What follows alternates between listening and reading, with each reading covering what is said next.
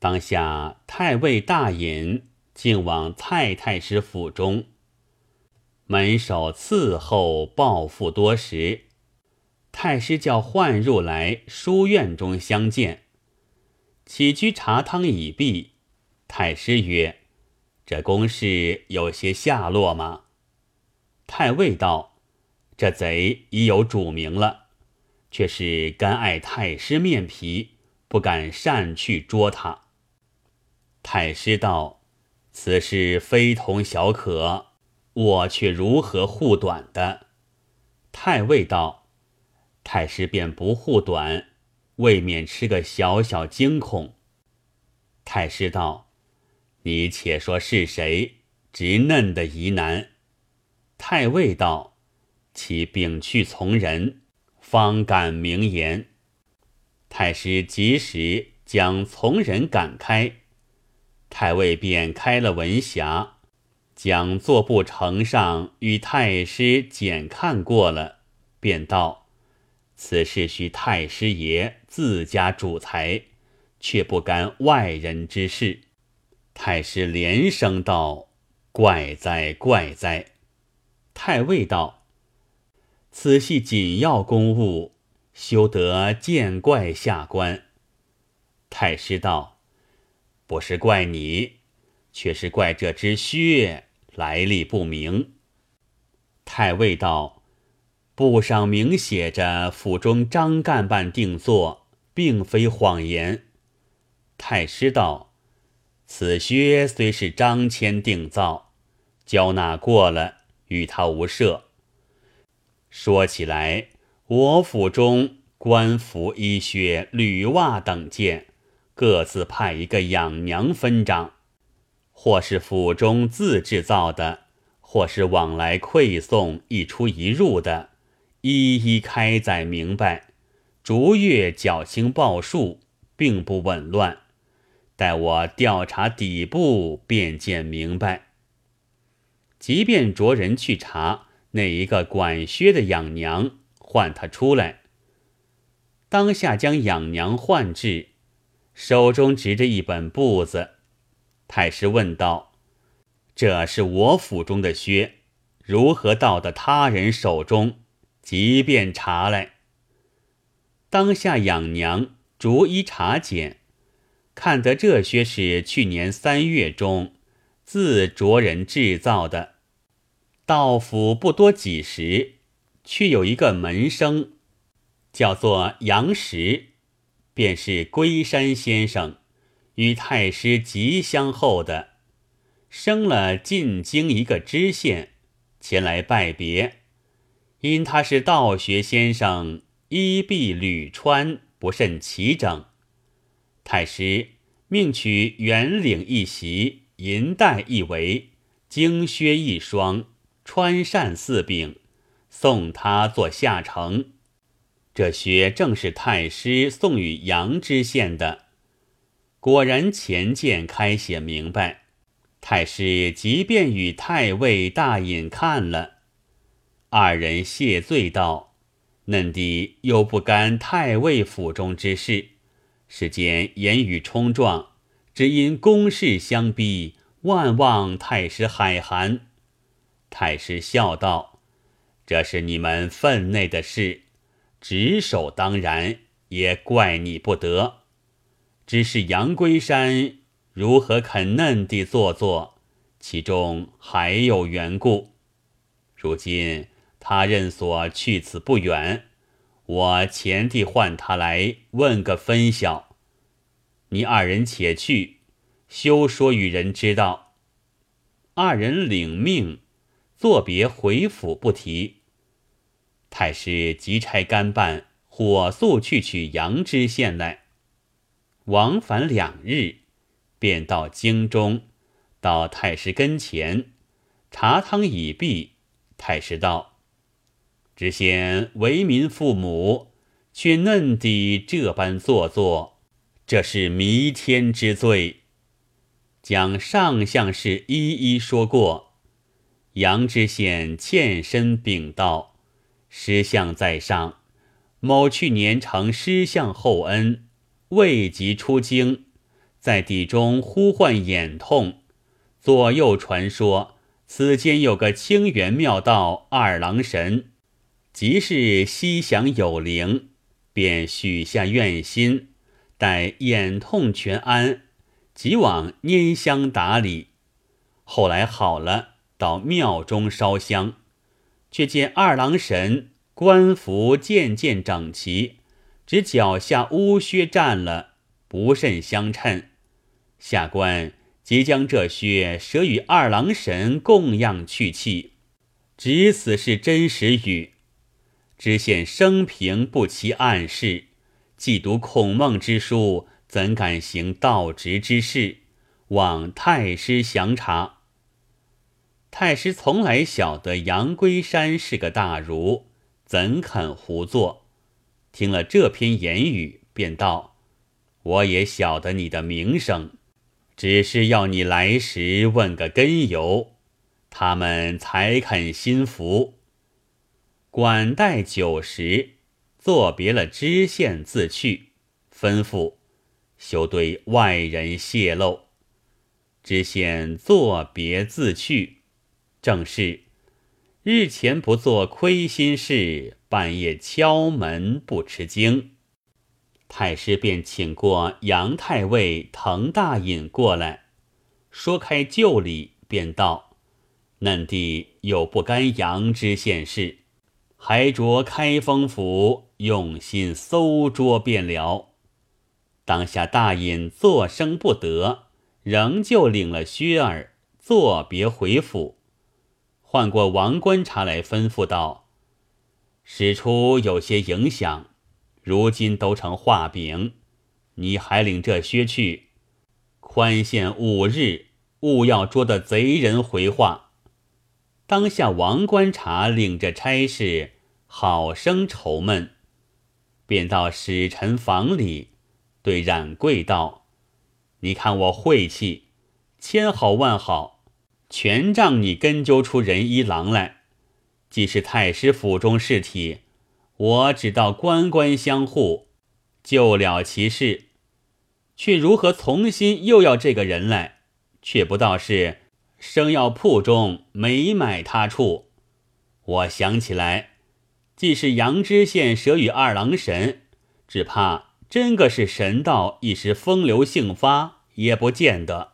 怎生的讨个证据回复大隐？冉贵道：观察不说。我也晓得不干仁一郎事，也不干蔡太师杨知县事。若说二郎神所为，难道神道做这等亏心行当不成？一定是庙中左近妖人所为，还到庙前庙后打探些风声出来，捉得着观察休欢喜，捉不着观察也休烦恼。观察道。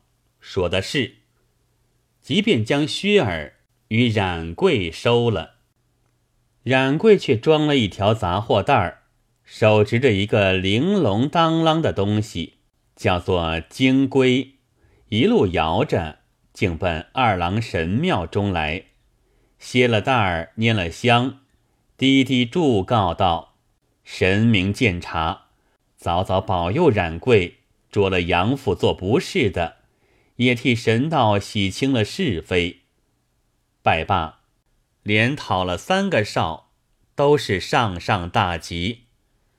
冉贵谢了出门，挑上担儿，庙前庙后转了一遭，两只眼东观西望，再也不闭。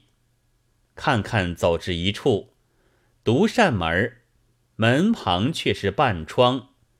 门上挂一顶半新半旧斑竹帘儿，半开半掩，只听得叫声：“货卖过来。”回头看时，却是一个后生妇人，便道：“告小娘子，叫小人有甚事？”妇人道：“你是收买杂货的，却有一件东西在此，胡乱卖几文，与小厮买嘴吃。”你用的也用不得。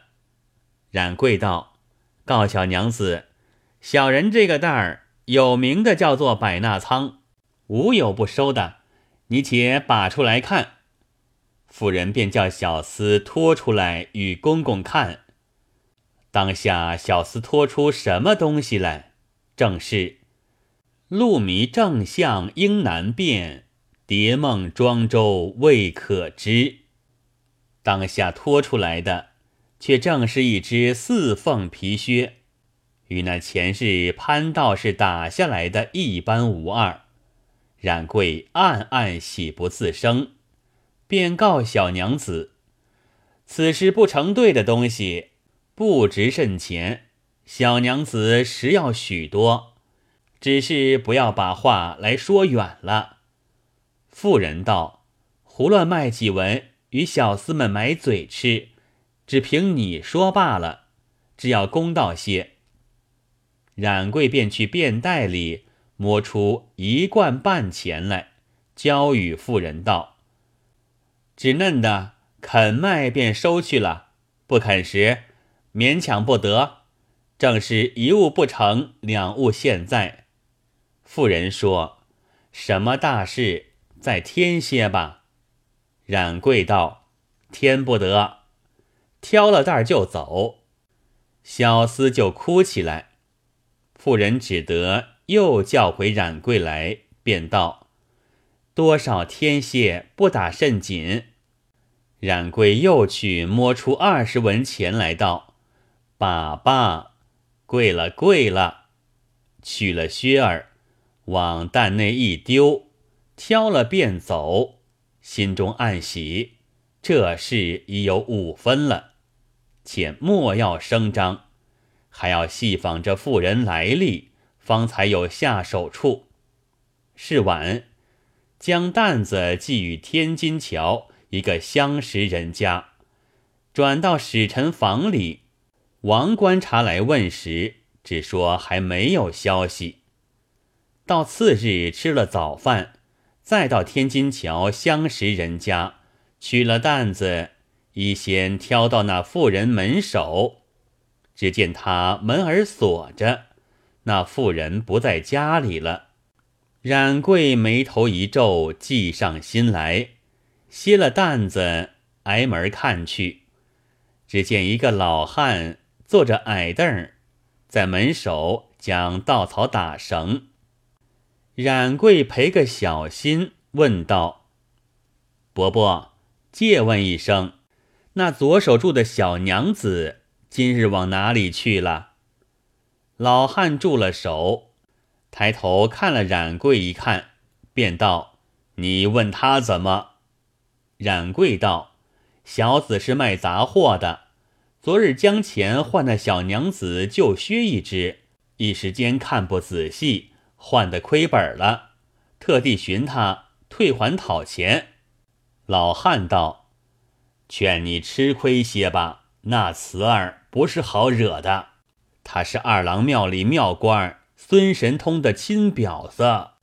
那孙神通一身妖法，好不厉害。这旧靴一定是神道替下来。孙神通把与婊子换些钱买果子吃的。”今日那慈儿往外婆家去了，他与庙官结识，非止一日，不知什么缘故，有两三个月忽然生疏，近日又渐渐来往了。你若与他倒钱，定是不肯，惹毒了他，对姑老说了，就把妖法禁你，你却奈何他不得。冉贵道：“原来嫩弟，多谢伯伯指教。”冉贵别了老汉，附身挑了担子，嘻嘻的喜容可掬，走回使臣房里来。王观察迎着问道：“金帆想得了利是了？”冉贵道：“果然，你且取出前日那只靴来，我看。”王观察将靴取出，冉贵将自己换来这只靴比照一下。毫厘不差，王观察忙问道：“你这靴哪里来的？”冉贵不慌不忙，数一数二，细细分剖出来，我说不干神道之事，眼见得是孙神通做下的不是，更不须疑。王观察欢喜的没入脚处，连忙烧了力士，执杯谢了冉贵。如今怎的去捉？只怕漏了风声，那厮走了，不是耍处。冉贵道：“有何难哉？明日备了三生礼物，只说去赛神还愿。到了庙中，庙主自然出来迎接。那时置斩为号，即便捉了，不费一些气力。观察到，言之有理，也还该禀知大隐。”方去捉人。当下，王观察禀过大隐，大隐也喜道：“这是你们的勾当，只要小心在意，休教有失。我闻得妖人善能隐形遁法，可带些法物去，却是猪血、狗血、大蒜、臭屎，把他一灌，再也出货不得。”王观察领命。便去备了法物，过了一夜，明晨早到庙中，暗地着人带了四班法物，远远伺候。捉了人时，便前来接应。吩咐已了，王观察却和冉贵换了衣服，众人簇拥将来，到殿上拈香。庙官孙神通出来接见。宣读书文未至四五句，冉贵在旁斟酒，把酒盏往下一掷，众人一齐动手捉了庙官。正是魂似造雕追紫燕，真如猛虎啖羊羔。再把四班法物劈头一淋，庙官知道如此作用，随你泼天的神通。再也动弹不得，一步一棍打到开封府中来。府尹听得捉了妖人，即便升听，大怒，喝道：“颇耐这厮，地辇之下，辄敢大胆兴妖作怪，淫污天眷，奸骗宝物，有何理说？”当下孙神通出使抵赖。后来加起刑法来，料到脱身不得，只得从前一一招了。招称自小在江湖上学的妖法，后在二郎庙出家，用钱银元做了庙官。为因当日在庙中听见韩夫人祷告，要嫁得个丈夫疑似二郎神模样，不合折起艰辛。假扮二郎神模样，淫污天眷，骗得玉带一条，只此事实。大隐叫取大家家了，推向狱中，叫镜子好生再议收管，需要请旨定夺。当下叠成文案，先去禀明了杨太尉，太尉即同到蔡太师府中商量。奏知道君皇帝，到了圣旨下来，这厮不合淫污天眷，奸骗宝物，准律凌迟处死，妻子没入关，追出原片玉带，尚未出户，仍归内府。韩夫人不和，折起邪心，永不许入内，就着杨太尉做主。